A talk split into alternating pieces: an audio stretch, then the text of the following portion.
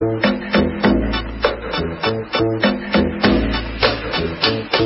12 horas 42 minutos, último bloque de pasadas por alto.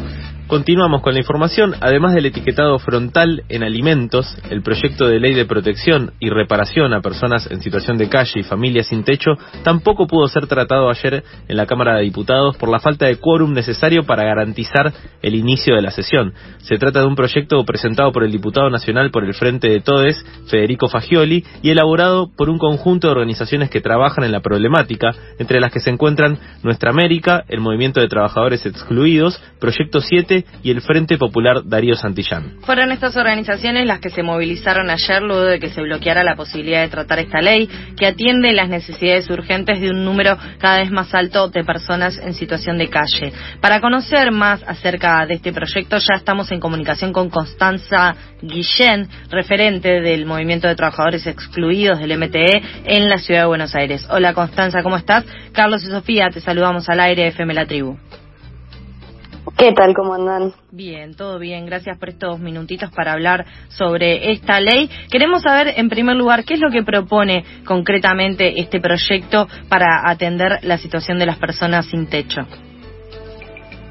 Bueno, primero de nada, eh, como bien lo dice el nombre, la ley es nacional, es decir, eh, para todo el territorio argentino. Lo primero que propone es la realización de un censo, porque hasta ahora no tenemos idea y jamás se hizo un relevamiento sobre cuál es la cantidad de personas en situación de calle eh, y cómo está compuesta esa población, si son mujeres, niñas, hombres, eh, personas con capacidades especiales, adultos mayores, etcétera. De ese censo, lo que se va a desprender es el número real y saber cómo se debería abordar. Lo que sigue en el proyecto de ley es la creación de, por un lado, casillas de correo, de correo para que puedan tener una dirección física, pues la gente en situación de calle no tiene dirección, domicilio, no puede aplicar trabajos y por otro lado la creación eh, y el trámite de todos los DNIs de todas las personas, porque muchísimos son NN, jamás eh, tuvieron un documento y de hecho quizás hasta no saben ni su fecha de nacimiento. Eh, y luego el, el, grueso, digamos, de la ley lo que propone es que se cree una red de centros 24 horas lugares donde las personas puedan hospedarse, ya sea en familia o dependiendo de eh, un lugar que sea solamente quizá para, para adultos mayores, otro que sea solamente para hombres, otro para, para madres y niños, bueno, y demás. Eh, pero que se creen estos centros de integración 24 horas porque hoy los lugares que hay quizás son más estilo parador, donde hay horarios que no coinciden con los horarios de las personas que realizan las changas en la calle para poder sobrevivir, entonces quedan por fuera o tienen que hacer largas colas y en esos centros que venga acompañado de dos cosas. Primero, de que esté liderado y llevado adelante por personas que atravesaron la problemática de estar en calle, personas que conocen y que tienen mayor empatía y entienden un poco más del abordaje de cómo resolver qué es lo que necesita la gente para poder salir adelante y por supuesto un equipo también de profesionales, ¿no? Interdisciplinario que sea. Ya estamos hablando de eh, salud mental porque hay muchísimas enfermedades de salud mental, estamos hablando de médicos, estamos hablando de psicólogos, estamos hablando eh, de eh, talleristas, estamos hablando de inserción laboral, de acompañar, por supuesto, el objetivo ideal que es que eh, se consiga un techo, ¿no? Y una vivienda. Pero eso sería un poco un resumen bien rápido. Sí. ¿Qué le generó que ayer no se haya podido avanzar con el tratamiento de esta ley, entre otras, por falta de quórum? Mira, nosotros la verdad que incluso cuando hicimos toda la convocatoria, estábamos pensando ir, eh, era en un ámbito de, festejo porque se iba a sesionar justamente. Entonces el espíritu de ayer en realidad era ese. Cuando a las 11 de la mañana nos enteramos que efectivamente no se, no había, no habían dado el quórum y no, no se iba a sesionar, por supuesto de la bronca, porque la realidad es que todo lo que es la rosca política que sucede adentro del Congreso está totalmente ajeno a la realidad del pueblo y de la gente y de las necesidades urgentes que tenemos hoy como sociedad. Entonces, más que indignación y bronca y de confirmar que claramente una vez más eh, todo lo que es el plano político de Rosca, eh, tipos que estamos hablando de cobran 200, 300 mil pesos por mes, está totalmente por fuera y lejano de la necesidad y la urgencia que tiene, que tiene la gente. Así que mucha bronca. Este año el gobierno porteño informó que hay 2.573 personas en situación de calle en el distrito. Sin embargo, en el 2019 el censo popular que realizaron, entre otras organizaciones, el MTE, registró a 7.251 personas en esta situación. La semana pasada también vimos cómo se llevó adelante un desalojo de la toma a la fuerza de las mujeres en la Bella 31, donde mujeres e infancias víctimas de violencia de género reclamaban por el acceso a la vivienda digna. Todo esto sucede en la ciudad de Buenos Aires, por eso queremos preguntarte, Constanza, ¿qué análisis hacen de la situación habitacional en la ciudad, en la respuesta del gobierno y cuál crees que es la situación actual respecto a las personas y familias sin techo luego de eh, estos meses sin pandemia y también con estos números que eh, son dispares según quien lo registra?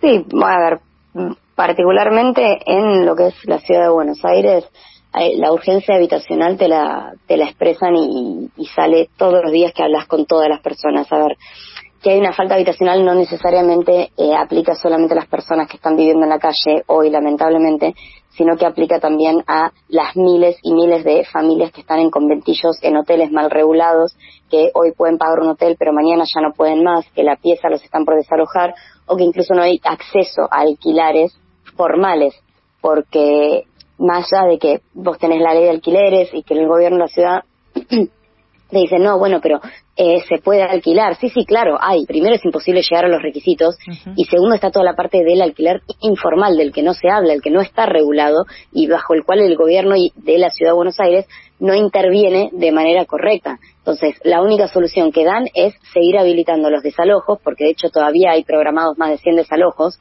para los próximos dos meses, creo, eh, que ya arrancaron a inicios de año, se habían frenado por la pandemia y ni siquiera tanto porque algunos sucedieron igual, existiendo el decreto nacional que prohibía los desalojos, pero Ciudad de Buenos Aires siguió desalojando igual. Particularmente lo de la 31, más allá de que estamos todos avergonzados y, sorprendidos por, por la actitud, no es algo que nos sorprenda. Eh, el IBC, que supuestamente es el Instituto de Vivienda de la Ciudad de Buenos Aires, no da ninguna respuesta. Hemos tenido un montón de reuniones eh, con propuestas, explicando cuáles son las situaciones, las urgencias, el riesgo, porque hay de vuelta hay miles de personas en riesgo de quedar en situación de calle y la respuesta es no tenemos presupuesto, la respuesta es no podemos dar ninguna solución. Entonces, frente a una respuesta nula, nosotros como organización lo que estamos viendo es que no es solamente eh, lo que vemos en los comedores o lo que podemos ver en los centros barriales con las personas que están en la calle. Nosotros lo que estamos viendo es que la inquietud de la falta de vivienda y la urgencia habitacional la están teniendo todos nuestros compañeros y nuestras compañeras en la economía popular en todas las ramas. Hablamos de los ambulantes, hablamos de los textiles, porque las villas ya están hacinados, porque los conventillos tampoco garantizan ni siquiera las mínimas condiciones de higiene eh, para que pueda vivir. Hoy ni siquiera te aceptan poder entrar con un chico en los hoteles. Entonces, esa es la realidad. Por otro lado, desarrollo social, que se reconvirtió y ahora están cambiando los roles y demás cosas, eh, en la parte de lo que tiene que ver con ayuda inmediata, atención inmediata, perdón, que entra ahí el subsidio habitacional, volvemos a lo mismo, el subsidio habitacional ni siquiera está dando respuesta real porque te dan ocho mil o diez mil pesos y una habitación en constitución de una pieza con el baño afuera y cocina comunitaria no baja de 19, 20 mil pesos. Eso es un poco la realidad que se ve. Quien habla es Constanza Guillén, referente del MTE en la ciudad de Buenos Aires. Eh, recién mencionabas que el proyecto de ley de protección y reparación a personas en situación de calle y familias sin techo es nacional. Eh, ¿Se conoce cuál es la situación habitacional en el resto del país y cuáles son las respuestas?